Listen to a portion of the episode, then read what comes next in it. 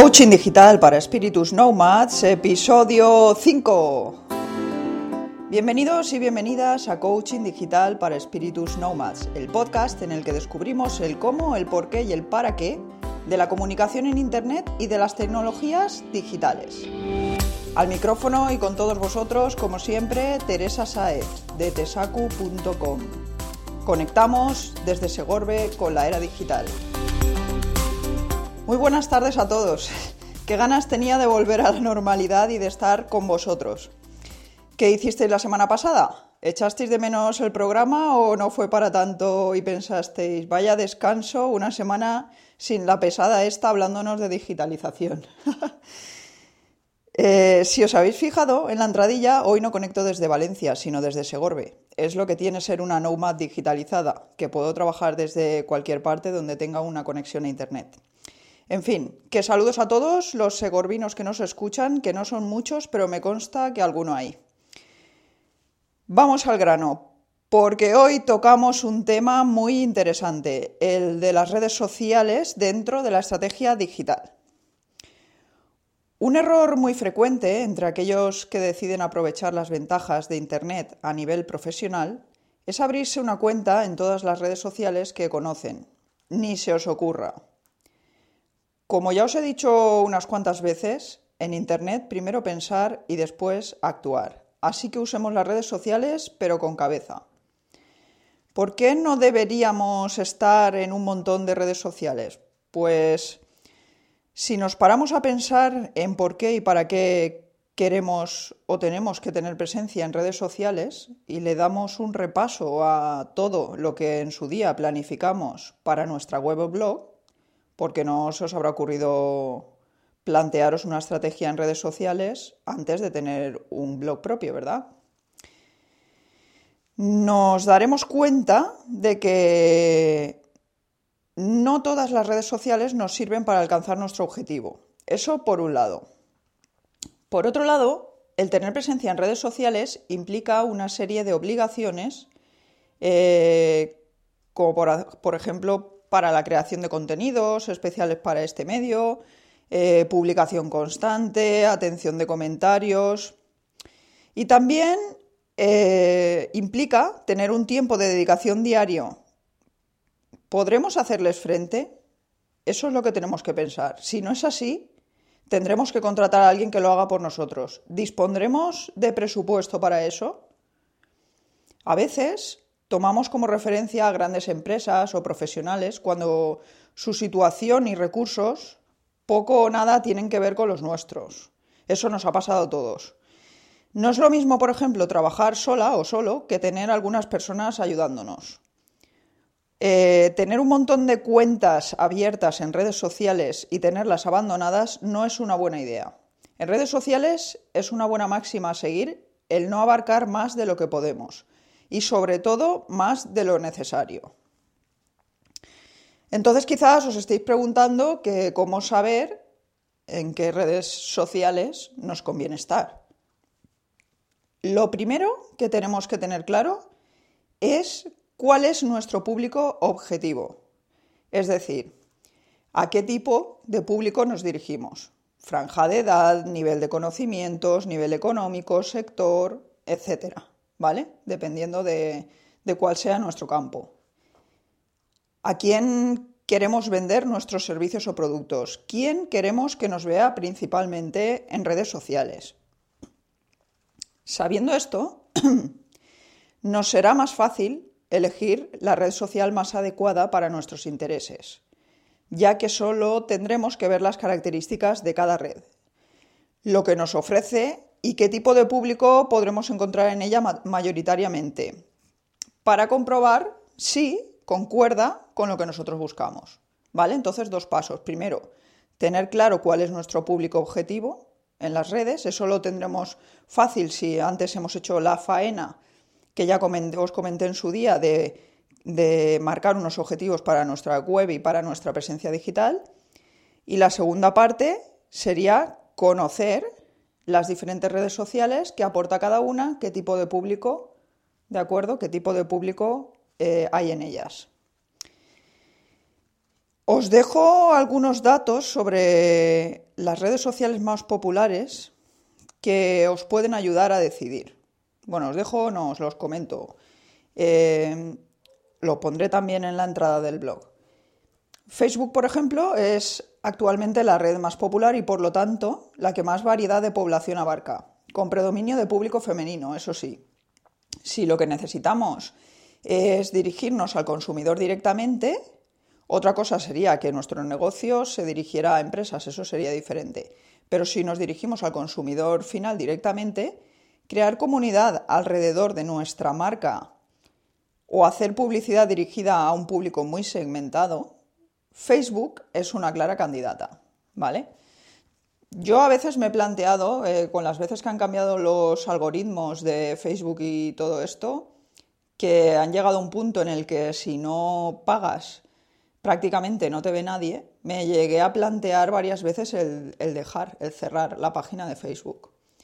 Pero la verdad es que si, invertimos muy poquito, muy poquito en publicidad, la publicidad en Facebook es bastante barata para eh, el potencial que tiene, porque nos, nos permite segmentar muchísimo, ¿de acuerdo?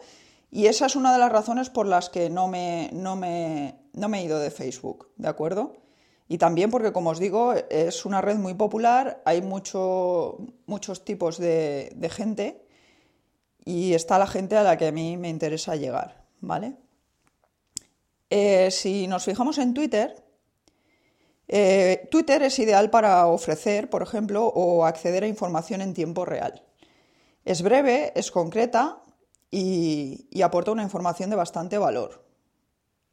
También sirve para establecer, por ejemplo, conexiones con profesionales de nuestro sector o atender a nuestros clientes. Cada vez eh, está más extendida, está más extendido el uso de Twitter para la atención al cliente.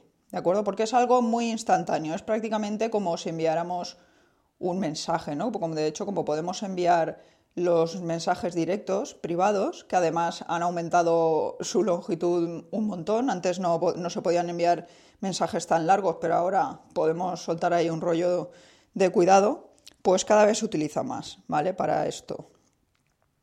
Eh, el predominio de público de esta red social de Twitter es masculino. También permite hacer publicidad, pero por lo que he visto todavía no a un nivel como el de Facebook. ¿vale? Luego, por ejemplo, pasaríamos a YouTube. En YouTube eh, es la principal plataforma para compartir vídeos y mejorar el posicionamiento en buscadores, sobre todo en Google, sabéis que es de Google, y se integra perfectamente con otras redes sociales, como por ejemplo Twitter o Facebook. Luego otra de las redes sociales más utilizadas, o sea, más conocidas, no más utilizadas, sino más conocidas, sería Google ⁇ Hasta ahora ayudaba bastante a mejorar el posicionamiento orgánico en Google.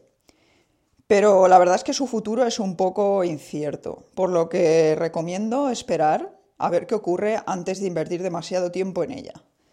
Podemos estar ahí, de hecho los enlaces que pongamos en nuestro perfil de, de Google Plus Pueden ayudarnos a posicionar bastante bien. Yo lo, utilizo para esto también, aunque comparto también publicaciones, pero no es una red a la que yo le dedique especialmente tiempo, ¿vale? Pero en fin, que a pesar de que Google se empeñó en su día en que funcionara y en atraernos a todos hacia ella, de momento la verdad es que no lo ha conseguido. En LinkedIn eh, nos encontramos con una red enfocada al mundo profesional. Es ideal, por ejemplo, para compartir productos y servicios propios, ganar reputación profesional o corporativa, buscar u ofrecer trabajo, establecer relaciones con otros profesionales de, vuestro mismo sector. Principalmente eso, es una red profesional. Si miramos, por ejemplo, a Instagram, sería una red ideal para negocios o actividades relacionadas con la imagen, ya que en esta red social eh, se centra el potencial en la fotografía. ¿vale? La viralidad que pueden llegar a alcanzar los contenidos de esta red depende del etiquetado y de la calidad de las imágenes. En Pinterest, por ejemplo, eh, al igual que en el caso de la red social anterior, de Instagram, también centra su potencial en la imagen. Alrededor del 80% de usuarios de esta red son mujeres. O sea, si tenéis un negocio relacionado con la imagen y que vaya dirigido principalmente a mujeres, por ejemplo, algún tipo de cocina, algo relacionado con la cocina, con la repostería, eh, esta, esta red social es perfecta, ¿vale? No digo que los hombres no hagan repostería o no cocinen, pero me habéis entendido, ¿vale? Creo que no da lugar a, dudas lo que os acabo de decir. Si necesitáis más información sobre el comportamiento de los internautas en las redes sociales antes de hacer vuestra elección, os aconsejo consultar los diferentes estudios anuales que se realizan al respecto. Por ejemplo, el estudio anual de redes sociales realizado por IAB Spain, ¿vale? Os lo dejaré en la entrada del blog que dedico al programa de hoy, por si queréis consultar el último que han hecho, que es el de 2015. Una vez tenemos elegidas nuestras redes sociales, tenemos claro los objetivos, tenemos claro lo que nos aporta cada red social y hemos elegido la que más se adecua a lo que nosotros buscamos. Una vez elegido, elegidas las redes sociales más adecuadas para nuestro proyecto, Llega la hora de ponernos en marcha. Y no, no se empieza por crear las cuentas. De la misma manera que os expliqué que antes de crear una web o un blog teníamos que definir lo que queríamos conseguir con ello y después darle forma, antes de crear nuestras cuentas en redes sociales es muy recomendable definir nuestra estrategia de social media. Porque cuando estamos en redes sociales no basta con compartir contenidos. Hay que hacerlo siguiendo unas pautas marcadas previamente y que vayan en consonancia con los objetivos que perseguimos como profesionales, como colectivo o como empresa, en cada momento y en cada caso. Algunas pautas básicas a tener en cuenta a la hora de trazar nuestra estrategia pueden ser, por ejemplo, el tono que utilizaremos, más o menos formal, eso dependerá del tipo de público al que nos dirijamos o o del grado de cercanía que queramos mostrar. Otro punto puede ser la frecuencia y el momento de publicación más convenientes. Para saber esto deberemos probar y analizar. No existe una fórmula única y válida para todos los casos. ¿De acuerdo? Eh, yo os aconsejo, por ejemplo, todas las redes sociales tienen, tienen, por ejemplo, Twitter y Facebook sí que tienen un sistema de estadísticas, Facebook lo tiene integrado, en Twitter, por ejemplo, también si utilizáis Hootsuite para gestionar vuestras cuentas de Twitter, también os ofrece estadísticas, ¿de acuerdo? Si no, hay muchos sistemas y muchas herramientas para, para hacerlo, ¿vale? Para seguir, poder analizar los datos. Tipo, otro punto sería el tipo de contenidos. Por ejemplo, si van a ser vídeos, audios, imágenes, textos, lo ideal es combinarlos. Dependiendo de, qué tipo de red social sea, podremos poner unos u otros. Algunas solo nos dejarán poner de un tipo, aunque normalmente todas mm, cada vez nos van dejando poner de, todos los tipos, ¿no? Pero sí que es verdad que cada red social eh, parece que acepta más un tipo de contenido y que la gente que hay en cada red social espera más un tipo de contenido, ¿vale? Otro punto sería también la adecuación del mensaje al medio. No es lo mismo publicar en Twitter que en Facebook, por ejemplo. Cada red social ofrece un formato de publicación distinto. Extensión, tipo de contenido eh, que predomina, el etiquetado, el tipo de interacción. Y por lo tanto, no vale publicar lo mismo y de la misma forma en todas las redes sociales. Hay que adaptarse, meteros esto en la cabeza. Hay gente que utiliza una herramienta, que las herramientas para programar publicaciones pues están muy bien, sobre todo si tenemos que llevar muchas cuentas o cuando trabajamos para varias empresas y llevamos las redes sociales, nos ahorran un montón de faena y nos permiten planificar las publicaciones como toca, pero por ahí veo verdaderas barbaridades. Es que lo que no se puede hacer es, por ejemplo, en una página de Facebook, estar publicando los, lo que tuiteamos en Twitter por ejemplo, o los retweets que hacemos en Twitter, estar publicándolos en nuestra página de Facebook, porque el formato es totalmente diferente y no tiene ningún sentido. ¿De acuerdo? Ah, y no olvidemos analizar los resultados también de las acciones que llevamos a cabo en redes sociales, porque es la única manera de saber si lo que estamos haciendo en ellas nos da el resultado esperado o tenemos que modificar algo para conseguirlo. Es importante establecer unas KPIs, que es eso de KPIs que seguramente veréis por ahí escrito en muchos sitios y mucha gente no acaba de saber qué es. KPI son las iniciales de Key Performance Indicators, o más llanamente, unos indicadores en los que nos fijaremos periódicamente para detectar las cosas que funcionan y las que no. Tenemos que decidir qué puntos nos interesa valorar de cada red social en la que estamos presentes y cada X tiempo marcarnos el objetivo de cada X tiempo, mirar a ver cómo van esos puntos, cómo han ido evolucionando para ver si tenemos que retocar alguna cosa, cambiar o suprimir, ¿vale? Básicamente, eso es lo principal a tener en cuenta a la hora de planificar nuestra presencia en redes sociales. Espero que el programa de hoy os sea de utilidad para no cometer algunos errores que se suelen cometer. Deciros antes de acabar que si os suscribís a tesacu.com podréis descargaros gratis la guía Cómo elegir las redes sociales que más te interesan, donde encontraréis todo esto que os acabo de contar, quizás un poquito más completo en formato PDF, para que podáis tenerlo a mano.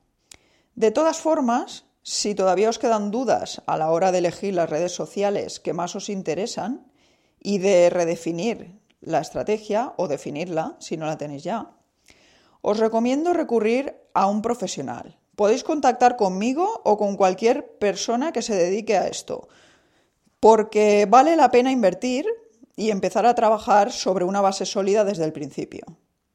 No os hablo ya de contratar a un experto para que os lleve las redes sociales, porque eso no todo el mundo se lo puede permitir y en el caso de un freelance tampoco es necesario, salvo en casos excepcionales.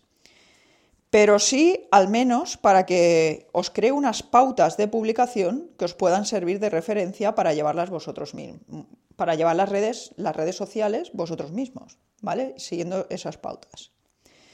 No me enrollo más, esto ha sido todo por hoy. Volveré el próximo viernes a las 15.30 hora española con un nuevo programa. Hasta entonces, no dejéis de digitalizaros.